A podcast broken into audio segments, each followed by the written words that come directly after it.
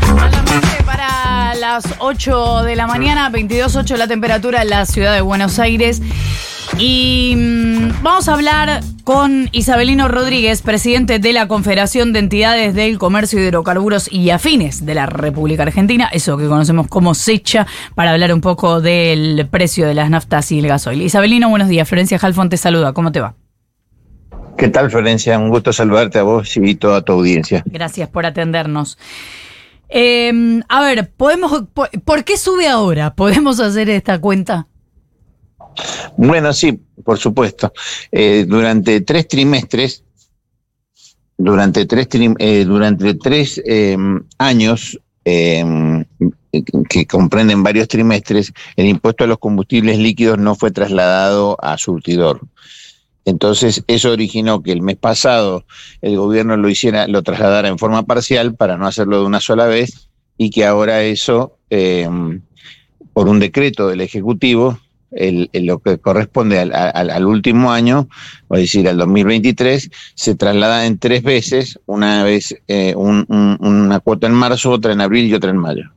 De lo que se adeuda y a partir de ahora se empieza a cobrar. Claro, eh, de lo que se deuda y a partir de ahora se- ya, ya se, ya se está regularizando. Eso implica en la práctica un 4% para este mes de aumento del impuesto a los combustibles líquidos. Eh, pero el impuesto eh, que no se viene cobrando, ¿de cuánto es?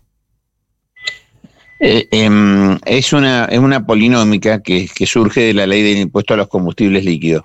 Esa polinómica se aplicó por los tres años que no había sido eh, dispuesto a su, su, su, su aplicación, valga la redundancia, y, mm, y el mes pasado se pasó el primero y segundo año, sí, del 2021 2022, y se decidió, para no hacerlo de una sola vez, dividirlo del 2023 en tres cuotas, en marzo, abril y mayo.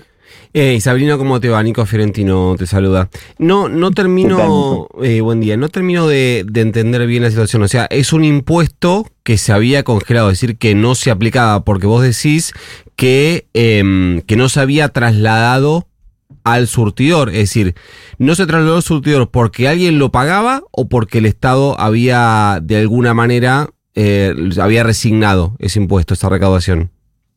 Eh, eh, fue un diferimiento que un diferimiento impositivo entre comillas que dispuso el anterior gobierno para no encarecer el precio del combustible, pero había una ley que tenía que aplicar que no lo hizo y que ahora se está aplicando. Está bien, pero lo que digo no era la eh, industria del comercio de combustibles quien cubría ese impuesto, sino que no se pagaba. El Estado no lo recaudaba.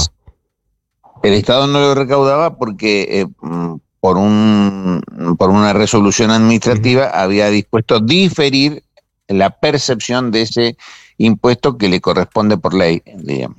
O sea que, eh, como para terminar de entender, ahora el gobierno de Javier Milei lo que hace es, eh, digamos, dejar de diferir ese impuesto para volver a cobrarlo.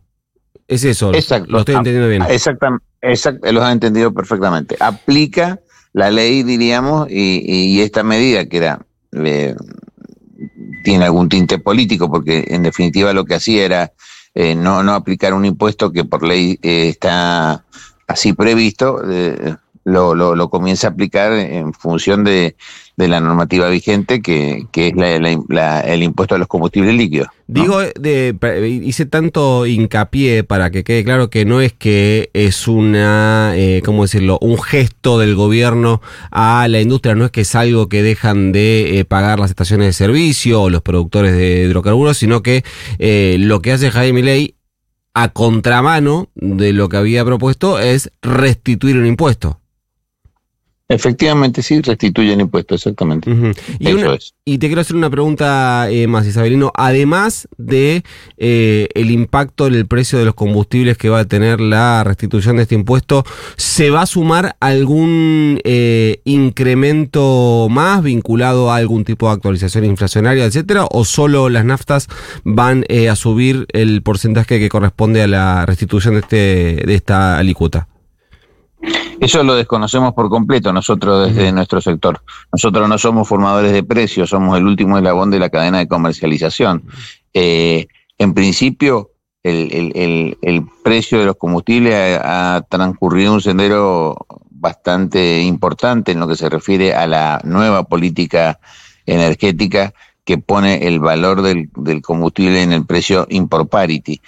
Eso de, alguna manera se ha trasladado en su mayor parte y bueno, eh, lo que lo que está cierto y, corresponde y hasta está en un decreto es esto que te estoy comentando. No puedo hacer ninguna aseveración en, uno u en otro sentido por por alguna otra eh, ajuste que pueda hacer, ya sea por el crawling peg o por lo que fuera, eh, las, las eh, petroleras.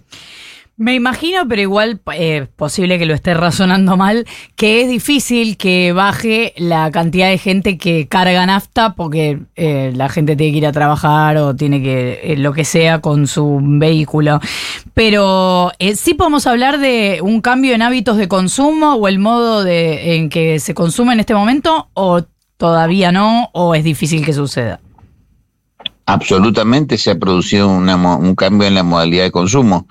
Eh, de las naftas premium, que nosotros técnicamente denominamos grado 3, se han mutado a las eh, naftas o gasoil grado 2, que son más baratos, y, y también, concomitantemente con eso, en, en, el último mes y medio, dos meses, se va produciendo una, una merma en la demanda, una caída en las demandas que, que, empieza a ser, este, digamos, preocupante para nosotros como sector.